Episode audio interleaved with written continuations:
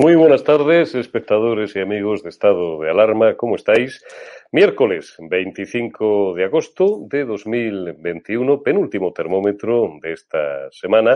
Saludos también, las 12 y 3 minutos, la 1 y 3 minutos. Como digo, en la península, las 12 y 3 minutos en las maravillosas Islas Canarias parece que remite un poco el drama que nos tiene, bueno, que remite, ¿no? Que remite la información sobre el drama que nos tiene ocupados y preocupados estas dos últimas semanas eh, de agosto y que mm, podemos relajarnos un poquito, aunque, como no, la agenda informativa vuelve a plagarse de temas esto es muy cansino, pero bueno, es lo que nos toca, los que hemos elegido este sagrado oficio y este maravilloso oficio de contar y analizar lo que pasa. Digo que los temas suelen ser recurrentes, son los mismos, mismos perros, distintos collares, y hoy tenemos que hablar, pues porque no solamente es noticia, sino además porque nos lo pide el cuerpo, de cómo el Ayuntamiento de Madrid respeta la ley.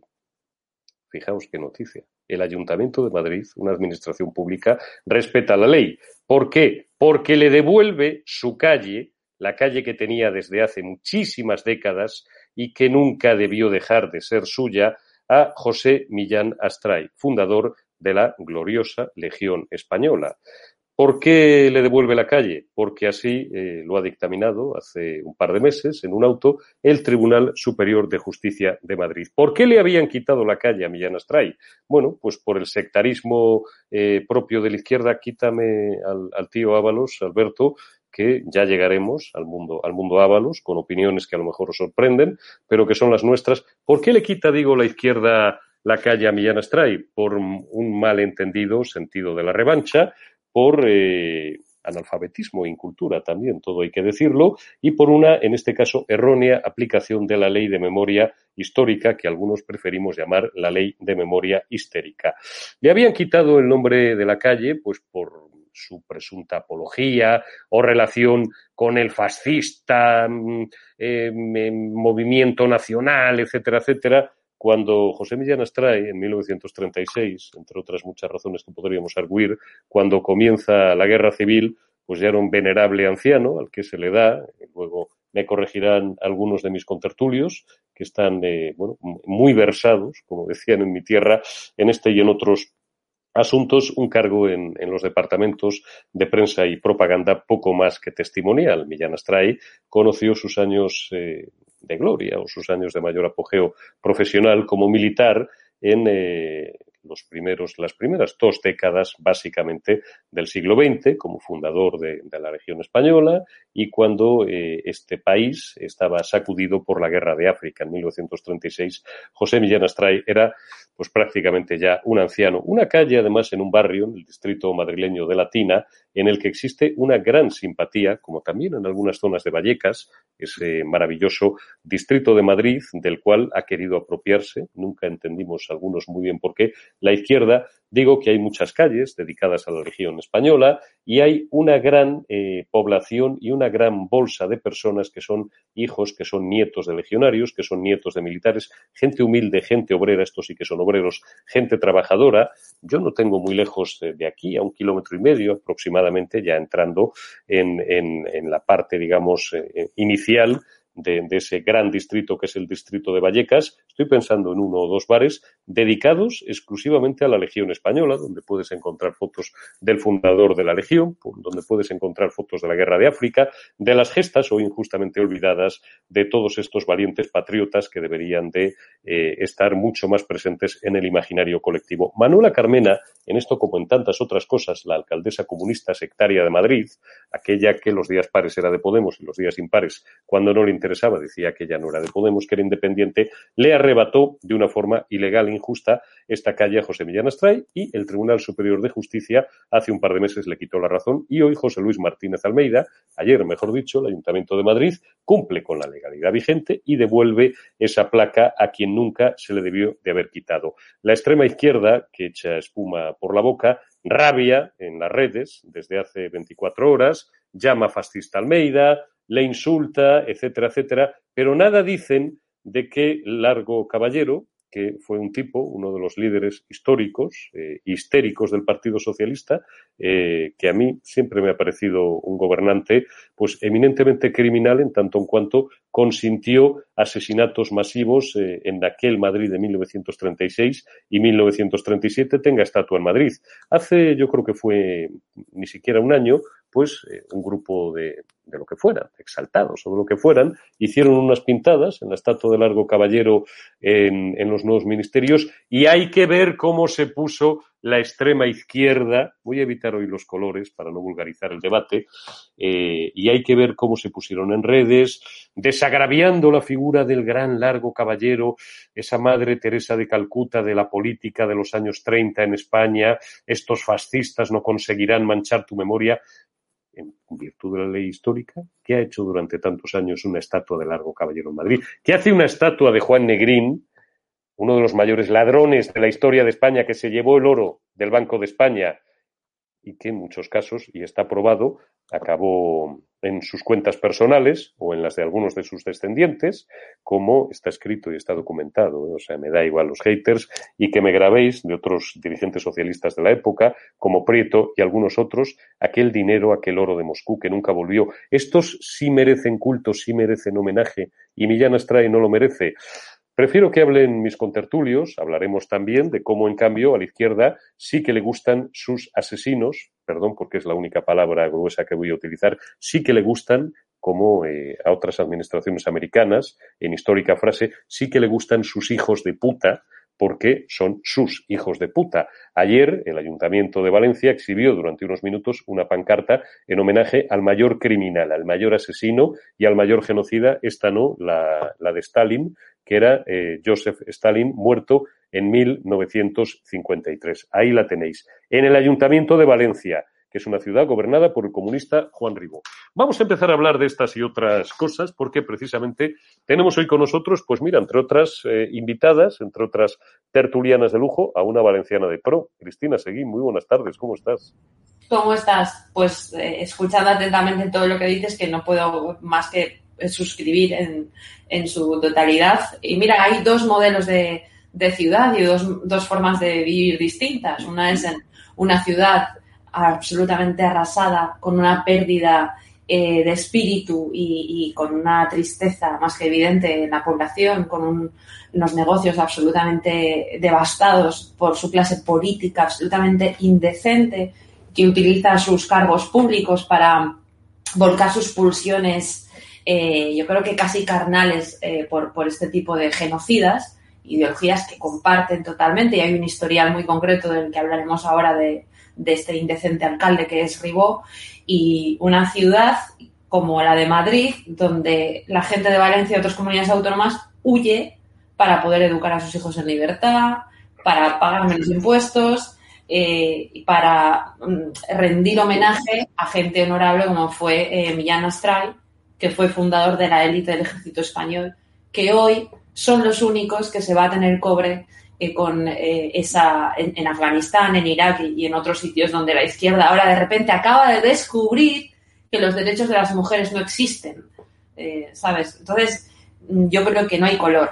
Ahora hablaremos un poco más de, de todo, por no. Hablaremos, hablaremos de todo esto. Doña Almudena Negro, diputada del Grupo Popular en la Asamblea de Madrid, abogada, periodista, politóloga y por encima de todo, amiga mía y amiga de estado de alarma también. ¿Cómo estás, Almudena? Muy buenas tardes. Hola, Eurico, pues encantada de estar con vosotros, retomando ya la actividad después del veranito.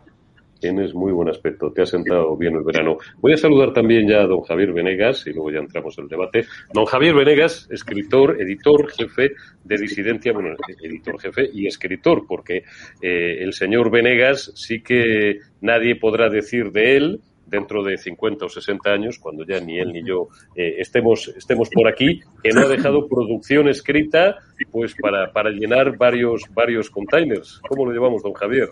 Bien, escribiendo cosas para que nadie las lea, es decir, para que las lean cuatro o cinco, pero bueno, la contribución a la civilización consiste en escribir cosas que luego, ¿eh? como decía el refrán, si quieres que algo no se sepa, escríbelo en un libro.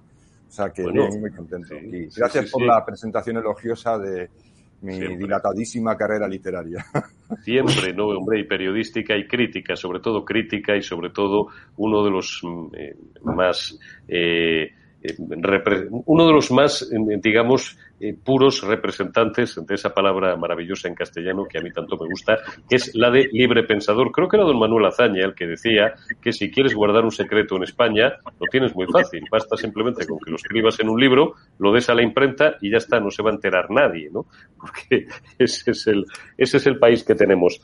Cristina, abúndame un poco más eh, en, en todo este tema de Millán Astray, de Almeida, y quiero conexionar, valga el palabra, porque ahora se ha vuelto a poner muy de moda, igual que lo de recepcionar, igual que, que, otra, que, otros, que otros términos, eh, que no sé dónde está la Real Academia con todos estos atentados que se, que se perpetran diariamente al lenguaje. Digo, quiero conectar ambos temas, tanto el tema de Almeida en Madrid, que no es Almeida, es simplemente el cumplimiento por parte del primer edil de la capital de España, de una administración pública, de una resolución del Tribunal Superior de Justicia de Madrid, por tanto, de obligado cumplimiento, con el tema de que los valencianos de bien, que no lo son todos, con todos los respetos, pues claro, el que aplauda una pancarta de Stalin, que es el mayor criminal y el mayor genocida de la historia de la humanidad, pues a mi entender, y lo digo yo, lo dice Único Campano, no es más que un ruin y vulgar miserable. Digo, conexionar, conectar, unir, ligar, la liaison en francés, los dos temas.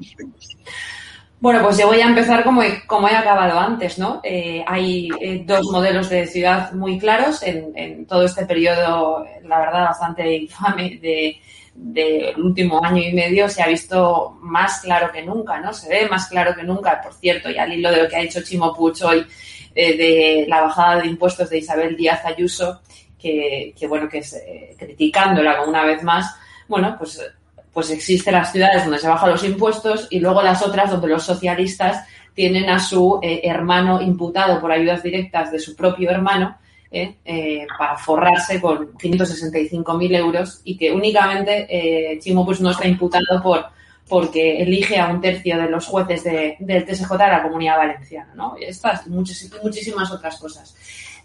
Mira, hay, hay, en este caso no solamente hablamos del cumplimiento de una resolución en cuanto a lo que ha pasado con Millán Astray y Almeida, al cual yo alabo en esta ocasión, y es el de, el de devolverle a, España, y en este caso a una parte de España, como es ahora la Comunidad de Madrid, que es baluarte de resistencia frente a comunistas y al odio a todo lo español, pues eh, de elevar el orgullo español, el sentido de pertenencia, que, además forja el espíritu de las personas eh, para que piensen en, cosas mucho más importantes incluso que, que en el plano puramente economicista y que, y que es absolutamente esencial. Y luego está el plano eh, de, el del modelo Colau, de, del modelo de la ilegalidad, del modelo productivo de la ilegalidad, que es el que está instalado en, en Valencia y en la comunidad valenciana, pero que especialmente se hace eh, visible aquí, que es el de un tipo que esto no es nuevo.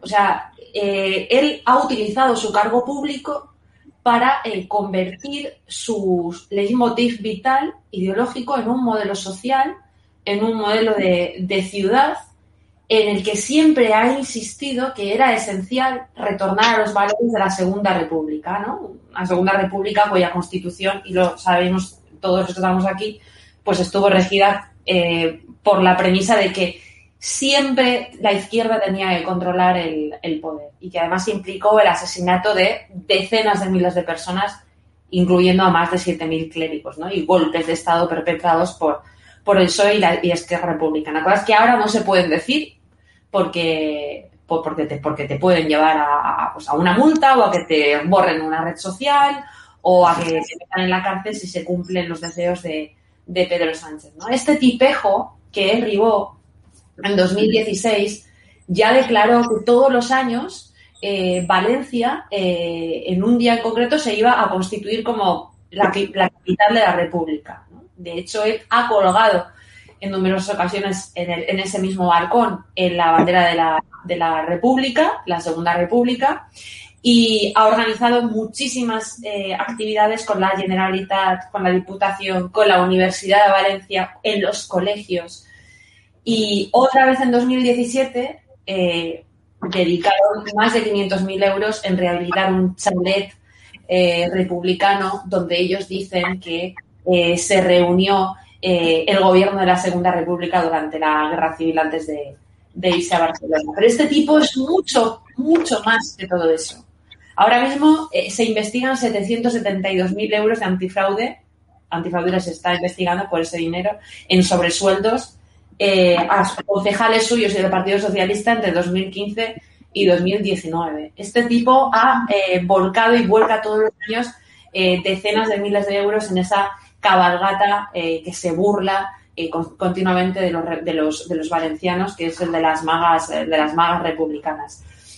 Es un tipo que básicamente ha convertido Valencia en el salón apologeta de genocidas que probablemente eh, pues eh, debe de tener en su casa, ¿no? Y esos son los modelos de ciudad, el de Madrid y el de Valencia. Y ahora mismo no existe otra cosa. Y pregunta a cualquiera que tenga un negocio dónde lo constituiría o pregunta a cualquiera que tenga un hijo y que quiera salvarle de, las leyes infames de educación dónde lo llevaría, ¿no? en qué colegio, en qué comunidad lo metería, ¿no? Pues es una pena porque tenemos muchos y buenos amigos en Valencia desde hace muchos años, Almudena, pero claro, es que eh, no ya, por supuesto, la política, porque hay ideas políticas dignas y ideas políticas indignas. Eh, llego un poco incluso más lejos que Cristina Seguí y no no todas son respetables. Las que no respetan la vida, las que no respetan los derechos humanos, las que no respetan las elementales normas de convivencia, las que dividen y enfrentan a los españoles, no son ideas políticas respetables. Pero por encima, digo, de la ideología, hay algo que se llama gestión, que al final es lo que articula la vida cotidiana de todos nosotros, de los ciudadanos. Y evidentemente Almudena Negro, pues si comparamos el modelo del Ayuntamiento de Madrid y, por supuesto, de la Comunidad de Madrid, no en vano Isabel Díaz Ayuso ha barrido literalmente el pasado 4 de mayo y se ha quedado a tres escaños de la mayoría absoluta, lo cual todavía para algunos pues no sé, sigue constituyendo un fracaso. Joder, pues yo quiero fracasar en todo lo que me quede de vida, en todos los proyectos que, que, que, emprenda en lo que me quede de vida, que espero que sean muchos años, como ha fracasado Díaz Ayuso. ¿No será que los madrileños no son imbéciles y eligen lo que les conviene y eligen estar bien gobernados?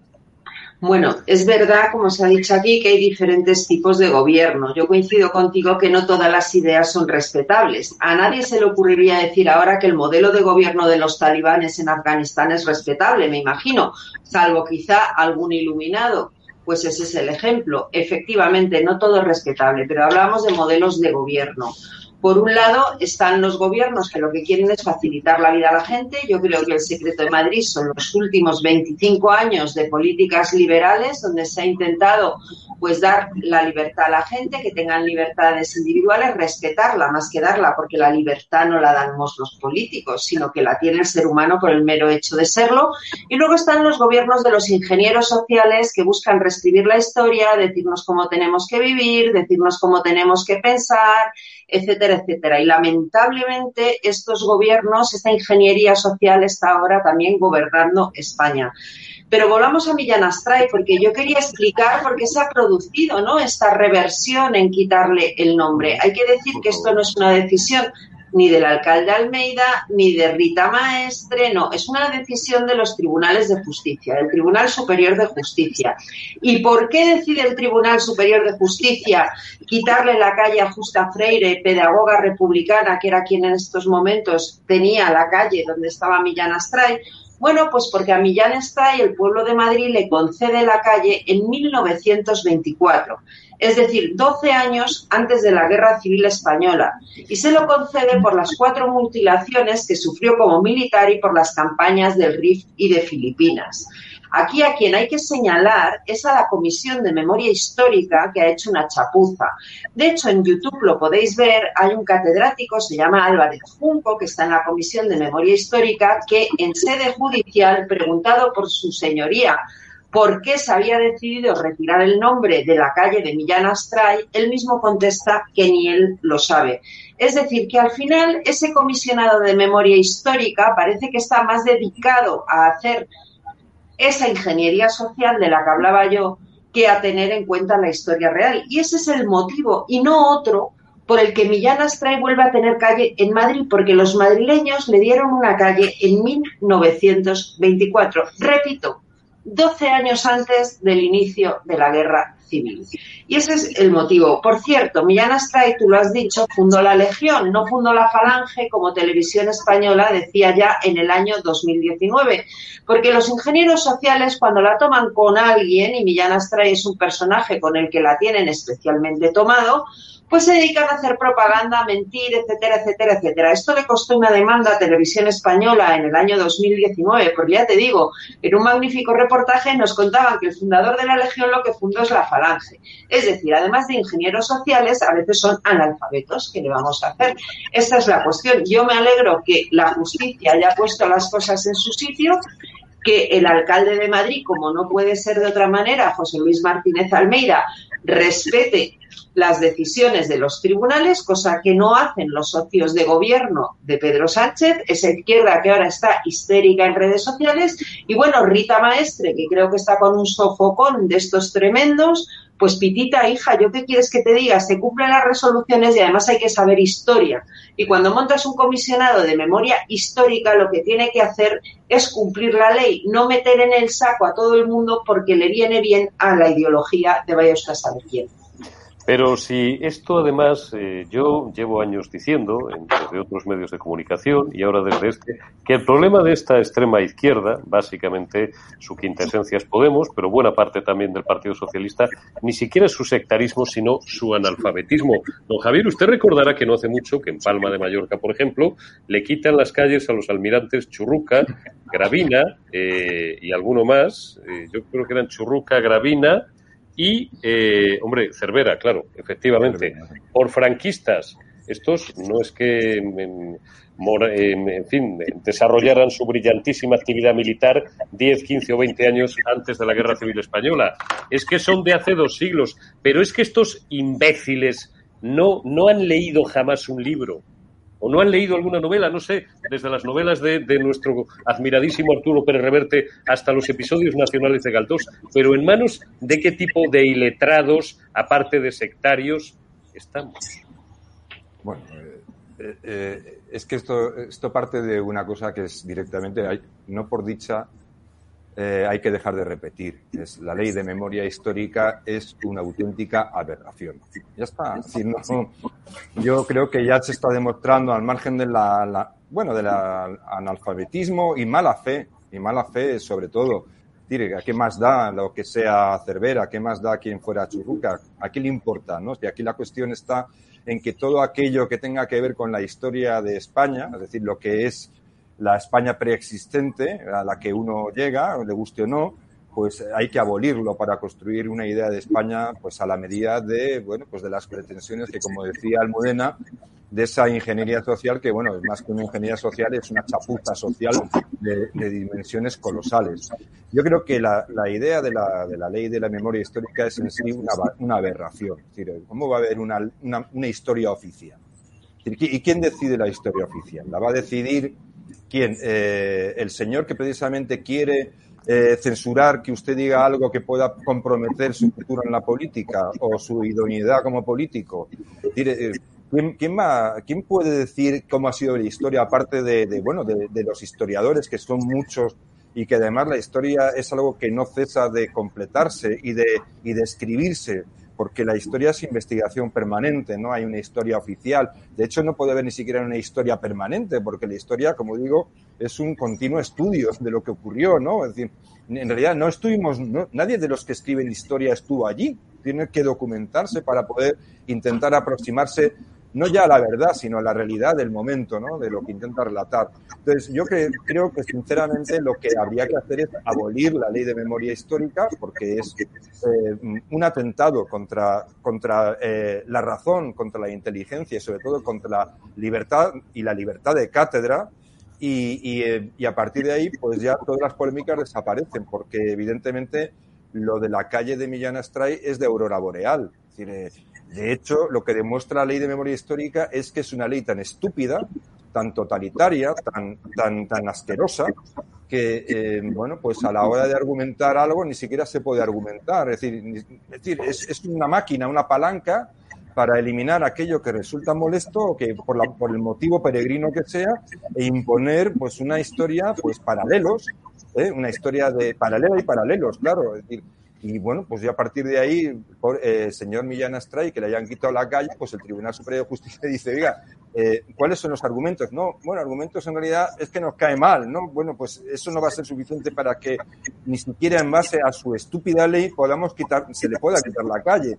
Es todo tan, tan absurdo, es todo tan demencial que bueno, pues en algún momento habrá que poner pie en pared, no sé si solo en Madrid, es decir, yo creo que hay que poner el modelo de Madrid, y permíteme que haga esta digresión, el modelo de Madrid, de la Comunidad de Madrid, que ahí había tanta polémica interna sobre si era un modelo exportable al resto de España, pues yo creo que es un modelo perfectamente exportable al resto de España.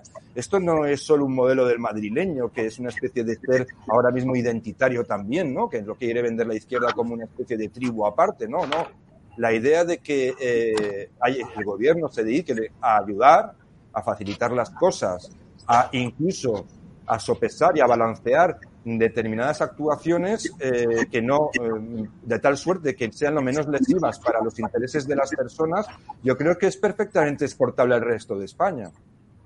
Está, está claro. Vámonos a ir en directo unos minutos a un acto que tiene lugar a esta hora en, eh, el que está ya, creo, hablando Pablo Casado, está con Manfred Weber, que es el presidente del Partido Popular Europeo, y es un acto sobre fondos europeos. Escuchemos a Pablo Casado. 35.000 de fondos estructurales, 47.700 de la PAC, 10.000 más del SURE, 60.000 de las transferencias que restan, si se colmatan, del Next Generation, y 84.000 si pedimos más Por tanto, con toda esta ayuda europea, ¿cómo es posible que España esté en la situación de déficit público, deuda pública, competitividad, empleo que estamos teniendo? O si la pandemia es global, ¿por qué afecta más a España? Si la recuperación es más generosa con España, ¿por qué España es el país que más tarda en recuperar el PIB y el déficit que el resto de los países? Creo que la respuesta es muy clara, porque hay un mal gobierno que está usando las ayudas europeas para su agenda electoral y para hacer lo que sus socios le piden. Que está mintiendo en Bruselas y está mintiendo en España. Que allí dice una cosa y aquí dice la contraria. Dichos con una, eh, una metáfora. Digamos que Europa ha dado un bote salvavidas a España y Sánchez lo ha agujereado para dar de beber a sus socios, de Podemos, nacionalistas y de Bildu. Y esto es algo que no se puede tolerar. El patriotismo, la responsabilidad de los españoles con Europa, es decir, que gracias a la solidaridad vamos a hacer las reformas para que nuestros hijos no tengan que pagar la deuda de los malos gestores actuales. En el plan de recuperación el Gobierno deja escrito que los jóvenes tendrán que pagar los excesos de esta crisis hasta el año 2058. Y nosotros no lo vamos a consentir. Nunca ha habido una generación tan egoísta con sus hijos como la que ahora intenta liderar este Gobierno no podemos dar por hecho esa profecía autocumplida de la izquierda de cuando decían que los hijos iban a, nuestros hijos iban a vivir peor que nuestros padres. Esa profecía autocumplida de que nuestros hijos iban a vivir peor que nosotros y que lo decía la izquierda, ya incluso desde la oposición, es algo que nosotros no podemos aceptar. Por tanto, nosotros queremos que estos fondos se ejecuten bien. Hoy por hoy la ejecución es ínfima a día de 3 de agosto, que son los últimos datos que tenemos, se han ejecutado un 3,72% de todo lo que he contado que ya ha llegado a España. Si pongo una comparación, vemos que solo en el periodo que ha gestionado el gobierno socialista se han ejecutado un 52% de los fondos estructurales. Por tanto, ¿cómo pretenden ahora ejecutar unos fondos que se tienen que hacer con mucho menos planificación y con mucha menos colaboración de las comunidades autónomas. Bueno, eh, dejamos, dejamos a, Pablo Casado, que está abordando, como os digo, ese, ese reparto de los fondos que están comenzando a llegar. Llegaron ya hace unos días, nueve millones, esperan otros nueve millones antes de final de año. Los primeros 72.000 millones, que son los que se ha garantizado que lleguen en primer término, este gobierno socialista hasta el 2023, la mitad del montante total de las ayudas son precisamente los créditos a fondo perdido, los que no hay que justificar y ¡Ay, Almudena Negro! Resulta que no van a llegar a los autónomos, ni a los que han tenido desgraciada y dolorosamente que cerrar su persiana, miles de... Me estoy oyendo con, me estoy oyendo por ahí un retardo, una, una, distorsión. No sé, Alberto, si son mis cascos. Gracias, ahora ya no. Eh, los que más lo necesitan, sino un montón de lobbies, un montón de despachos de postín, integrados algunos de ellos por expolíticos, que se van a forrar con esto. El otro día me sorprendía leer el nombre de Carlos Solchaga Catalán, y dije yo, coño, pero existe todavía este tío para la vida pública, pero no solamente de él, también de algún exministro como Rafael Catalapolo, que también pues trabaja para alguna de las varias, cinco, seis, siete consultoras, que son las que van a cortar el bacalao y las que van a intermediar previo pago, por supuesto, imagino que de jugosos honorarios, entre Bruselas y las distintas administraciones que van a recibir estos fondos. ¿Y sabéis quién está pilotando y va a seguir pilotando casi toda, parte no, casi toda esta operación. Un talibán redondo. ¿Le suena a ustedes? ¿Te suena, Almudena? Hombre, claro que me suena. Este señor es el que le puso gafas de sol a Pedro Sánchez y le hizo hacerse una foto en el avión como si fuese Kennedy redivivo, ¿no? Creo recordar. Que además es un señor que luego salió por la puerta de atrás. Pero fíjate, hablemos de los fondos de recuperación. Los fondos de recuperación fueron propuestos por el Partido Popular Europeo. Y quiero recordar que desde el Partido Popular pedimos al Gobierno de España, a Pedro Sánchez, que el reparto de los fondos se hiciese de forma transparente, eficaz y contando con la oposición que nos, nosotros votamos que no a esos fondos de, recuperación porque lo que se ha conseguido es que Pedro Sánchez reparta el dinero como a él le dé la gana y para lo que a él le da la gana, lo que decía hace un momento el presidente Casado, ¿no? Cuando decía que al final va a conseguir repartirlo entre sus socios de Podemos, entre los bilduetarras y los nacionalistas. Al final lo que estaba denunciando hoy el presidente Casado en ese encuentro con Manfred Weber del Partido Popular Europeo es que en España lo que ha habido es una mala política económica previa a la pandemia hecha por Sánchez. Hablemos de endeudamiento, hablemos de déficit, hablemos de, de manirrotos, todo lo que queráis, y sobre todo una mala política sanitaria durante la pandemia. Esto ya lo sabemos todos, no quiero volver a recordar lo del comité de espectros que no existía, que ahora siguen sin querer entregar las actas de ese comité de espectros, porque claro, lo que no existe no se recoge en actas, que no han querido modificar la ley sanitaria, que nos han encerrado de forma ilegal con un estado de, alarma que en realidad era de excepción, etcétera, etcétera. ¿Y qué tenemos ahora? Pues que hay que repartir los fondos europeos que gracias a la solidaridad de otros países de nuestro entorno nos van a ayudar en la recuperación. El problema que tenemos, repito, es esa votación que tuvo lugar en el Congreso que ha permitido que Pedro Sánchez pueda repartir esos fondos como le dé la real gana. Está claro. Cristina Seguí, Suena tu nombre para, para ser recipendiaria de alguna jugosa subvención. ¿Qué tienes que, decir al respecto? Eh, ¿Lo desmientes o, lo confirmas? Estoy haciendo de periodista de cuatro. ¿Lo desmientes o lo confirmas? más que ver el coche que tiene aparcado detrás. Eso te iba a decir, hombre, que, Valencia es una ciudad con un tráfico endiablado, no complicado. Esto no viene a cuento. Yo, en fin, una, eh, está mal que yo lo diga, pero mm, una de las cosas, eh, o, o no es de las cosas que peor se me da el conducir, y he conducido por Nápoles, me he subido por encima de alguna acera en Lisboa, pero sin llegar a pasar miedo, lo de Valencia, o sea, lo de Valencia es de máster, pero de los bien hechos y cum laude, y que hay un problema de, aparcamiento tremendo también, pero ya que te tengas que subir el coche a, a casa, Cristina, a lo mejor es para que no te lo rayen. Bueno, mira, al, hilo de eso, y, desde el plano municipal, esta gente eh, se acaba de cargar 5.000 plazas más libres de zona azul para que la gente no tenga más huevos que pagar. Y lo que se ha hecho en Valencia desde el punto de vista urbanístico es una barbaridad. Yo que me iba a comprar un Mustang descapotable negro mate, eh, que tú comentas, eh, pues me lo voy a pensar dos veces porque no hay garajes, no, no, no hay forma de encontrar garaje, ¿no? que es lo que ya me pasa con el con el que tengo.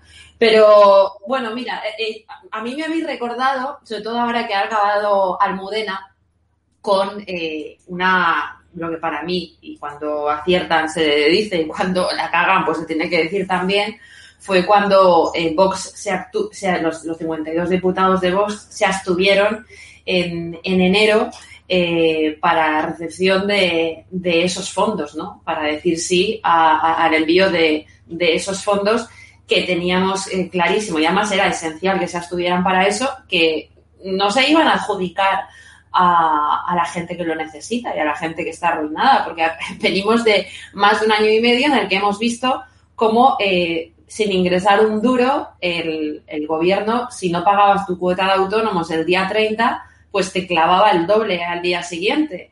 O cómo aquí en Valencia se han repartido se han cogido eh, esas ayudas que se decían se iban a dar a los autónomos a entidades para hacer proselitismo separatista en, en Valencia, ¿no? Es una auténtica aberración pensar que el socialismo que históricamente, y además tenemos el ejemplo de Andalucía, y además tenemos el ejemplo de la inmigración ilegal que ellos constituyen con onerosísimas subvenciones y viviendas públicas, etcétera, etcétera, para constituir una bolsa, una bolsa de voto cautivo, pues iban a destinar el dinero para alguien que no le reportara un beneficio económico. Es que hemos visto lo que han estado haciendo durante todo ese tiempo. Aquello fue una gran cagada. No hay una intención de adelgazamiento de, del Estado, sino todo lo contrario. Es que el tipejo que tenemos como presidente del gobierno eh, se está remodelando los cuartos de Moncloa, eh, está cogiendo el avión, sigue cogiéndose el avión para irse a sus a sus eh, vacaciones continuas, no solamente en verano, y lleva unas alpargatas de 600 euros. ¿De acuerdo? Es que es una, es una auténtica estupidez. Está, está claro.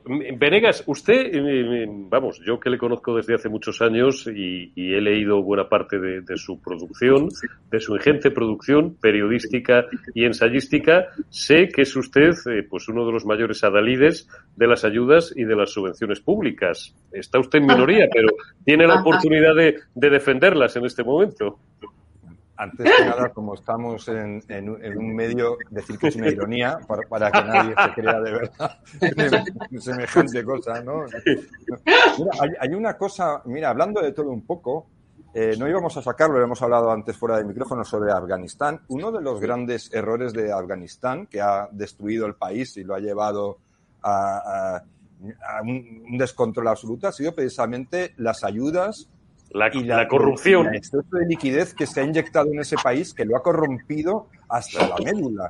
Es decir, eh, en España, eh, lo de las ayudas de la Unión Europea, pues, es como decir, hombre, la intención es buena, pero si el sistema mm, y la forma de canalizar ese tipo de ayudas está tomado por una serie de intereses, eh, pues ya sabemos, clientelares, pues esas ayudas, en lugar de producir un efecto positivo, pueden producir un efecto muy negativo. Entonces, eh, yo, el tema de las ayudas a España, yo creo que la mejor ayuda que se le puede prestar a este país, aparte de las personas que de verdad estén en una situación límite, como es lógico, pero aparte de eso, las ayudas, eh, eh, la mejor ayuda que se le puede prestar es que las administraciones y los políticos y los expertos, me hacía gracia que decía Cristina Seguí el comité de, de expertos, se había entendido el comité de espectros, ¿no? Pues poco más o menos es un poco lo que habría que hacer. Yo la mejor ayuda es que se quiten de en medio. De hecho, eh, a pesar de que mm, siente mal, porque es lógico a los que tenemos que seguir trabajando sin, sin, sin, sin EDIE, el hecho de ver a Pedro Sánchez de vacaciones mientras ocurre todo tipo de cosas, con sus alpargatas de a 600 euros, pues eh, nos puede molestar, pero el hecho de que haya estado fuera un tiempo yo creo que ha sido beneficioso. Se ha notado con un poquito más de dinamismo en la economía, se ha notado un poquito menos de mal rollo en España y yo creo que igual que hay que quitarse de en medio a Pedro Sánchez, el tema de las subvenciones, el tema del dinero inyectado a través de determinados canales y de determinadas maneras es un tema que nadie discute que en el fondo nadie discute, ¿no? Porque, porque bueno, pues eh, quizá el negocio de la política en cierta manera está muy relacionado con, con las subvenciones. Yo no sé qué harían los tecnócratas de medio mundo, incluidos los de Bruselas o los de Estados Unidos, si les quitas todo ese tipo de programas de ayudas. Fíjate, ahora la Unión Europea, según entran los talibanes arrasando ya eh, de nuevo eh, Afganistán y a tomar el control, están hablando de darles un programa de ayudas de mil millones de euros. Yo no sé si es que nos hemos vuelto todos locos o no nos damos cuenta de que el dinero corrompe, corrompe mucho cuando las sociedades no están organizadas de la forma adecuada para que de alguna manera, de alguna manera ese dinero se dé y se otorgue con algún tipo de control. Eso para empezar. Antes de volver a Almudena Negro, eh, usted que tiene una gran experiencia en temas militares, por supuesto, y de geopolítica y geoestratégicos también, eh, lo hablábamos antes a micrófono cerrado y tiene todo que ver con lo que, con lo que estamos hablando eh, en estos últimos tres minutos. Resulta que ahora dirigentes del llamado mundo occidental, ministros del gobierno de España, se dan cuenta de que los talibanes eran malos, don Javier. Mire, dice Margarita, Margarita se llama mi amor Robles, alerta de una persecución y violencia terribles, terribles, en un Afganistán talibán. Y dice la señora Robles, es un fracaso de Occidente, sin paliativos. No podemos poner paños calientes. Y digo yo, don Javier, se me va a escapar otro taco pequeñito. Coño, ¿y se dan cuenta ahora?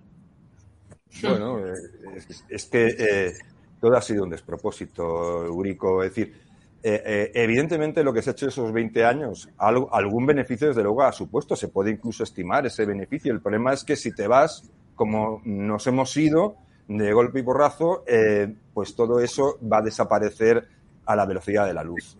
y, bueno, ¿qué ocurre? Pues que la izquierda tiene esa especie de, de esquizofrenia, ¿no? Eh, bueno, si estamos allí, mal porque estamos y porque somos unos coloniales, unos colonialistas. Eh, y si nos vamos mal, mal porque es un fracaso de, de, Occidente. Bueno, pues a ver si se aclaran, ¿no? Porque si hay que estar, se está con todas las consecuencias y punto. Y si no te gusta, pues no puedes decir luego lo contrario. Eh, lo de Afganistán es, de aurora boreal, sinceramente. De todas formas, es, es, es, una tragedia tan grande lo que va a ocurrir allí, lo que ya está ocurriendo, que bueno, pues ver las imágenes de, de, cómo todo el mundo sale despavorido de allí y luego ver... Eh, bueno, es que yo, yo alucino, es decir, yo alucino, decir, luego, se echan unos países la culpa unos a otros. La Unión Europea le echa la culpa a Estados Unidos, eh, luego resulta que hay mandos del ejército alemán que están echando la culpa a Alemania, a los propios gobernantes alemanes, de cómo no prevían aquello. Afganistán estaba tomado al 60% por los talibanes de forma progresiva desde hace años. Eso se sabe y se sabía. Y ahora todo el mundo eh, está como muy sorprendido. Es pura hipocresía. Almudena, saca la bola de cristal. ¿Qué va a ocurrir eh, en Afganistán? Por un lado, breve, por favor, fíjate, podríamos estar hablando hasta pasado mañana por la tarde. Eh, tu contestación podría bien ser, joder, vaya una pregunta que me haces. Y B, vamos a seguir condenados, por supuesto, a la irrelevancia en materia de política internacional, que es en lo que estamos, pero ¿hasta cuándo Posco Tandem va a seguir haciendo el ridículo Pedro Sánchez y toda esta cohorte de ministros, algunas excajeras y otras eh, gentes que creíamos serias dentro de, del palo del palo al que tienen que servir, como Margarita Robles, que están dejando la imagen de España en todo el orbe a la altura del betún. Bueno, empiezo por el final, por la última pregunta. ¿Hasta cuándo van a seguir haciendo el ridículo en política internacional los señores del gobierno de Pedro Sánchez? Pues la contestación es muy sencilla, es la fábula del escorpión, es que está en su naturaleza.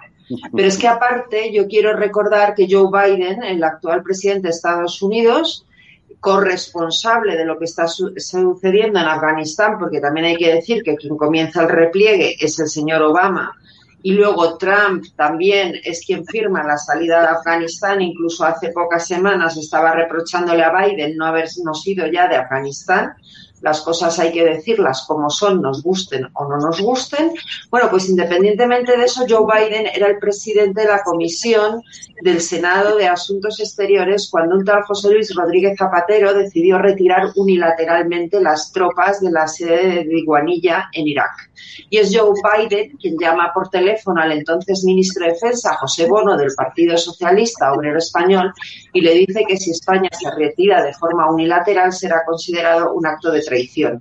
Así que yo creo que no vamos a recuperar nuestro papel de aliado preferente con Estados Unidos mientras Joe Biden siga siendo el presidente de Estados Unidos. Eso está claro. Y por otro lado, mientras el Partido Socialista siga en el gobierno.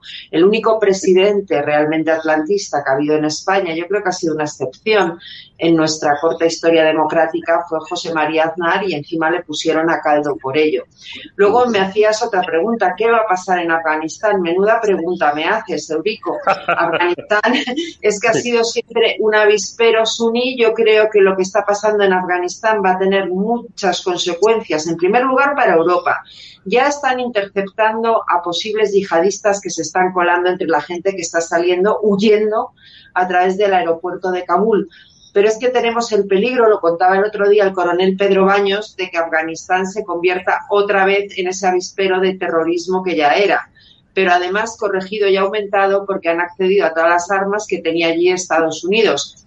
Hay que ver, China está encantada, todo el mundo lo sabe, China está encantada, hay que ver Putin al final, qué demonios le, le pasa con este asunto, porque yo creo que por un lado le hace mucha gracia por lo que tiene de contraposición con la Unión Europea y con Estados Unidos, pero por otro lado quiero recordar que si alguien sabe lo que es el terrorismo islámico, también es eh, Vladimir Putin, y finalmente yo creo que vamos a tener problemas en Europa de terrorismo a consecuencia de Afganistán, pero lo peor es lo que va a sufrir la población civil afgana con esos salvajes talibanes que ayer, creo que era ayer, se publicó cómo habían degollado y matado a tiros a un cómico, a un cómico afgano, cómo están ya prohibiendo a las mujeres salir de casa prácticamente, cómo están impidiendo a los que han colaborado con las fuerzas aliadas el acceso al aeropuerto de Kabul, están poniendo la inteligencia talibán inspecciones en todo el camino desde zonas más lejanas a Kabul que se podrían hacer en 13 horas en coche, pero que en teoría se hacen ahora en tres días por el lío que hay montado y están poniendo inspecciones y están incluso deteniendo a personas que han colaborado con Occidente. Es decir, lo peor lo van a sufrir desde luego los afganos. Creo que en parte tiene razón Margarita Robles cuando dice que es un fracaso. Pues claro que es un fracaso Afganistán. Coincido con Javier cuando dice que las cosas que se han sembrado, pues en 20 años se habían hecho cosas, pero es que el problema endémico de Afganistán era la corrupción y está claro que no se ha sabido frenar esa corrupción, que es lo que ha permitido a los talibanes comprar a ese ejército que Occidente había montado, el, el ejército afgano, donde curiosamente había mujeres que me imagino que ahora ya no las van a volver a dejar salir de casa. ¿Y qué es lo que va a pasar con Afganistán? Pues que a los afganos les esperan un negro futuro y yo creo que las consecuencias, incluso en geopolítica, ¿no? Porque hay que ver, creo que Estados Unidos debería recuperar su relación con Arabia Saudí a toda velocidad por la que se está liando, yo creo que va a tener graves consecuencias para Occidente. Está claro. Os recomiendo, lo hice ya el otro día de pasada, pero hoy os recomiendo encarecidamente porque viene al, hilo de todo lo que estamos comentando, un artículo sencillamente excepcional de Jorge Vilches en, Voz Populi que, eh, que, lleva por título, creo que tenemos por ahí el, el, pantallazo, Alberto, cuando puedas, 20 años perdidos, es una pregunta, 20 años perdidos en Afganistán y en el que Vilches, entre otras cosas, nos recuerda que no es que estemos hablando, y al hilo también, de lo que acaba de, decir también Venegas, no es que sea un país ingobernable, es que no puede tener el gobierno que quiere. Eh, no, el pantallazo de, bueno, si lo tienes por ahí preparado, del artículo de Jorge Vilches en Voz Populi. Es que no puede tener el gobierno que quiere, ahí lo tienen, 20, que quiere Occidente. Si la base de una administración es la corrupción, cualquiera, como también señalaba Almudena Negro, puede llegar con más dinero y comprarlo todo porque los plantadores de opio y traficantes de droga lo que han hecho es haber, han ido comprando la poca administración afgana que se había levantado durante dos décadas. Todo lo que construyeron los aliados va a pasar, ha pasado ya a sus manos, Cristina Seguí, por, mm, bueno, no porque hayan em, manifestado un, éxito militar o hayan eh, culminado una ofensiva militar sin precedentes, porque nos hemos ido y nos hemos ido además de la peor forma posible, de la forma más vergonzante posible. Claro, ahí hay una cosa muy importante que estaba comentando eh, ahora Javier, que es absolutamente clave. Eh, el, presidente de, Afganistán, que está puesto además por los americanos y que eh, es un tipo que se acaba de subir al, al helicóptero que no podía despegar 160 millones de dólares.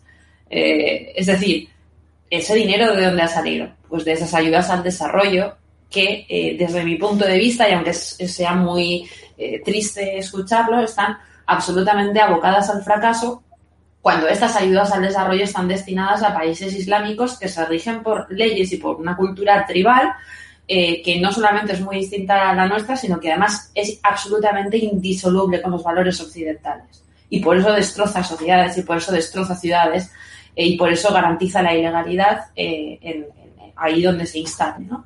Eh, claro, sí, es verdad, eh, 20 eh, años perdidos, pero y yo no soy una fan en absoluto de Biden. ¿Qué queremos? ¿Que Estados Unidos siga 20, 30, 40 años? Es que son 20 años, ¿eh?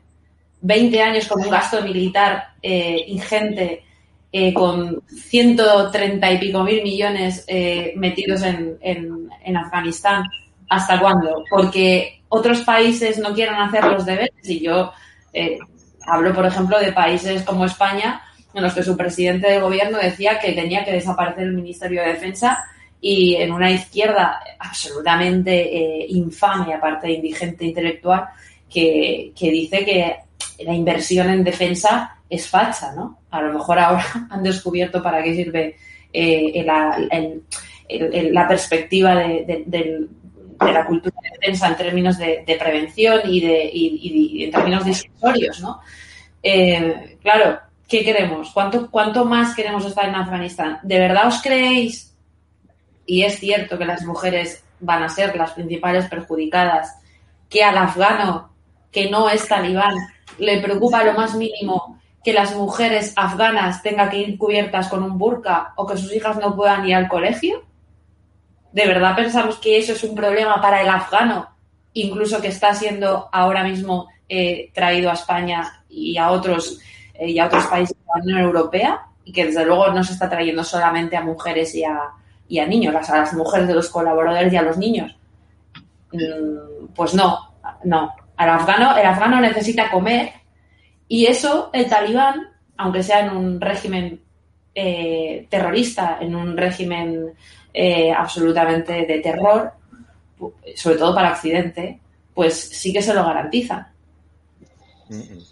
Está claro. El Islam y la democracia, como venimos repitiendo en los últimos días, no solamente en este canal, sino en los pocos medios de comunicación libres que quedan en este país, el Islam y la democracia, por supuesto la democracia, como la entendemos en los países occidentales, como el respeto a los derechos humanos, como el respeto a las libertades individuales, como eh, la construcción de un Estado donde, por supuesto, lo civil y lo religioso estén separados, donde exista separación de poderes es absolutamente incompatible. Le duela a quien le duela y le pese a quien le pese. Esto es tan obvio que no es ni debatible. No tenemos tiempo para más y vive Dios que me quedaría un buen rato con ustedes, pero tengo que despedirles. Doña Almudena Negro, doña Cristina Seguí, don Javier Venegas, ha sido un placer, no, ha sido una hemorragia de satisfacción el haber compartido estos prácticamente estos 55 56 minutos con ustedes. Cuídense mucho, de verdad, gracias de corazón en mi nombre y en nombre de los espectadores